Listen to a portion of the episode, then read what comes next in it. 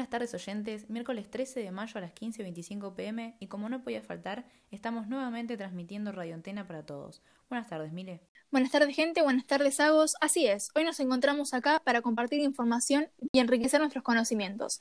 Tengo el placer de decir que, como ustedes lo pidieron y como ustedes lo tienen, nos estará acompañando nuestra queridísima Luana Romero. Bienvenida, Lu.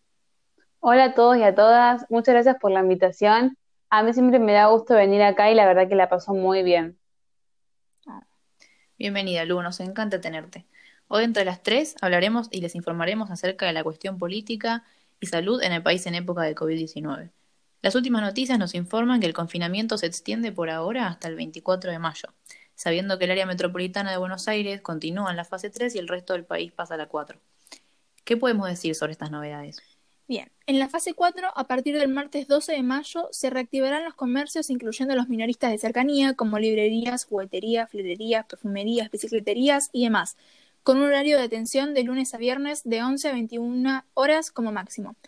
También los locales gastronómicos tomarán el formato para llevar de lunes a lunes, aunque sin un horario establecido, y por otro lado, en el ámbito de construcción se realizarán solo excavaciones y demoliciones de lunes a viernes a partir de las 6 a.m. hasta las 14 p.m. Claro, Mile. Y también a partir del 14 de este mes, las joyerías, relojerías, mueblerías, concesionarias de autos y motos y restos de comercio minoristas excepto indumentaria y calzado, traerían los mismos días y horarios que los anteriormente mencionados. Y desde el 16 de mayo las mudanzas podrán ser realizadas solo los sábados y domingos, pero por el contrario, los servicios personales, profesionales, deportes y esparcimientos y paseos de compra todavía permanecerán cerrados. Bueno, bien, muy interesantes aportes. Es importante que todos sepamos estas nuevas medidas.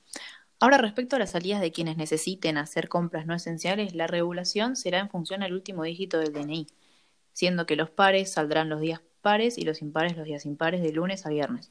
Sin embargo, debemos recordar que el virus no nos busca, nosotros lo buscamos si no cumplimos con las medidas de seguridad impuestas por el Estado.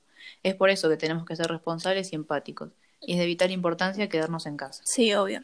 Y también es fundamental desinfectar objetos y superficies, lavarse las manos con agua y jabón de manera frecuente, utilizar un desinfectante de manos que contenga al menos 60% de alcohol, toser o estornudar en el pliegue del codo, o si no, taparse las vías respiratorias con un papel y luego tirarlo, evitar tocarse los ojos, la nariz o la boca y obviamente no tener contacto con personas contagiadas. Por otro lado, para cooperar con el servicio médico está la posibilidad de crear nuestros propios tapabocas reutilizables, evitando gastar los desechables que utilizan los hospitales. Totalmente, chicas. El mayor obstáculo es que estos hábitos quizás no estaban tan presentes, pero son necesarios y considero que luego de la pandemia lo tendremos más en claro, ya que el pánico y el miedo que se percibe ahora por la presencia y propagación del virus continuará en la mayoría. Al día de hoy todos nos encontramos con estas sensaciones de enojo y ansiedad debido a que no sabemos qué hacer para pasar el rato y evitar pensar en la situación que nos rodea. Por lo tanto, no permitamos que el elemento físico aísle lo emocional. Sí, exactamente, concuerdo.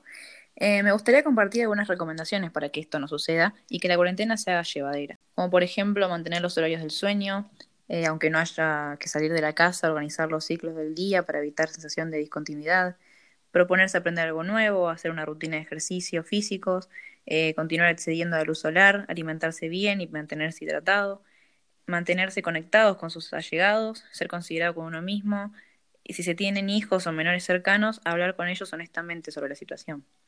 Tal cual, Agos. También es muy importante poder mantener las sesiones psicológicas virtuales, tanto quienes habitúan a tenerlas o quienes necesiten ahora por esta situación. Claro. Absolutamente, es de suma importancia lo que dijeron, chicas. Em, yo creo que la vida después de la pandemia será distinta, ya que la misma nos enseñó a valorar lo que tenemos en el momento y no cuando ya no lo tenemos, a cuidarnos nosotros mismos y a cuidar al prójimo, a mantener todo en orden y limpio para evitar bacterias y a no dejar para mañana lo que podemos hacer hoy, ¿no es cierto? Claro. Claro. Bueno, ahora bien, tenemos algunas preguntas y dudas que nos llegan de nuestros oyentes y con gusto responderemos. Bueno, vamos con la primera pregunta. Hola Radio Antena, soy Karina. Mi pregunta es, ¿puede mi mascota contagiarme el COVID-19? Bueno, varios perros y gatos en contacto con humanos infectados han dado positivo para el COVID-19. En condiciones experimentales, tanto los gatos como los hurones pudieron transmitir la infección a otros animales de la misma especie, pero no hay pruebas de que estos animales puedan transmitir la enfermedad al ser humano y desempeñar un papel en la propagación.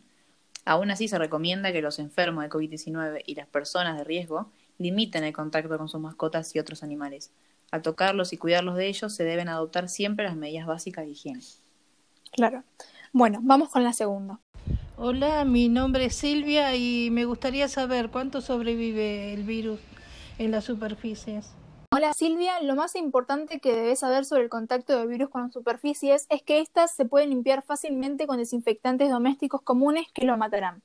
Ahora sí, diversos estudios han demostrado que el virus puede sobrevivir hasta 72 horas en superficies de plástico y acero inoxidable, menos de 4 horas en superficies de cobre y menos de 24 horas en superficies de cartón. Bien, vamos con la próxima pregunta. Hola, soy Ariel. Me gustaría saber cuáles son los síntomas del COVID-19 y qué debo hacer si los tengo. Hola Ariel, para responder tu duda transmitiremos las indicaciones del Ministerio de Salud. Si tenés fiebre con tos o con dolor de garganta o con dificultad para respirar y estuviste en algún país con circulación del virus o en contacto con algún caso confirmado, no te automediques y consulta inmediatamente el sistema de salud. Para más información, entra en www.argentina.gov.ar o llama al 0800 222 1002. Bueno, y ahora sí vamos con la última pregunta. Hola, mi nombre es Jimena y quería saber si los niños y adolescentes pueden contraer coronavirus. Buenas tardes, Jimena. Las investigaciones indican que los niños y los adolescentes tienen las mismas probabilidades de infectarse que cualquier otro grupo de edad y pueden propagar la enfermedad, aunque tienen menos posibilidades de desarrollar una enfermedad grave, pero en casos excepcionales puede suceder. Los niños y los adultos deben seguir las mismas pautas de cuarentena y aislamiento si existe el riesgo de que se hayan estado expuestos o si presentan síntomas. Es particularmente importante que eviten el contacto con personas mayores y con otros que corran el riesgo de contraer una enfermedad más grave aún. Bueno, luego de las preguntas respondidas, hablaremos un poco sobre la situación política de los países. En Argentina, el confinamiento permitió lograr los objetivos y a comparación de otros países con la misma cantidad de días en aislamiento, la situación está bastante controlada. En el país hay 6.563 contagiados y 319 fallecidos, mientras que en Ecuador hay 30.419 contagiados y 2.327 fallecidos, en Brasil 168.300 infectados y 11.519 fallecidos, y en Chile 31.721 contagiados y 335 fallecidos. Acá se ve reflejado que Argentina logró aplanar la curva de casos y fallecimientos, y es por eso que hoy en día representa el 0,3% de casos en América. Sin embargo, luego de la cantidad de fallecimientos, miles de personas querrán derrocar a aquellos gobiernos que fueron incapaces de manejar la crisis, por lo que los estados frágiles de algunos países serán empujados al caos, haciendo colapsar la estabilidad política.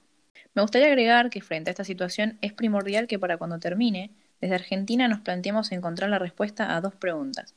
La primera es, ¿qué puede aportar nuestro país a la reconstrucción del mundo? Y la segunda, ¿cómo quedará configurado el nuevo orden mundial luego de la pandemia? A mi entender, la salida más efectiva y sostenible pasa por una profunda inserción del país a nivel global, aportando bienes estratégicos a un planeta que será muy distinto luego de la pandemia. Algunos de ellos pueden ser eh, agua potable y los alimentos, la energía eléctrica y los combustibles, los servicios de salud y educación, y las tecnologías y medios de comunicación. Por otro lado, esta nueva situación requiere imprescindiblemente del diálogo y consenso nacional con todos los actores de la comunidad para encolumnarse detrás de un proyecto de país que requiere necesariamente de políticas de Estado. Muy interesante. Además de todo esto, el coronavirus contrajo varios conflictos políticos mundiales. Por un lado, se encuentra la tensión diplomática entre las dos principales potencias del mundo, China y Estados Unidos, por la disputa sobre el origen del coronavirus. El primer ministro estadounidense afirmó que había una enorme cantidad de pruebas de que el virus se originara en un laboratorio de Virología del país asiático, donde se detectó por primera vez la enfermedad a fines del año pasado. Una teoría desestimada por la OMS y los expertos.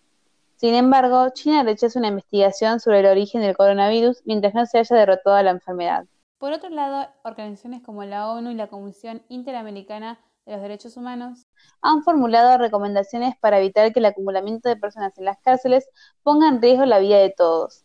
A partir de eso, en en Argentina, diversos tribunales, principalmente de la provincia de Buenos Aires, dispusieron el arresto domiciliario de detenidos en prisión preventiva por delitos no violentos, de presos que están próximos a cumplir su pena, que tienen condenas de menos de tres años, que ya están habilitados para acceder a salidas transitorias o la libertad condicional de personas en grupos de riesgo.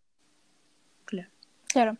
Bueno, qué impresionante la manera en la que este virus atraviesa cualquier frontera, permitiéndonos conocer diferentes realidades, ¿no?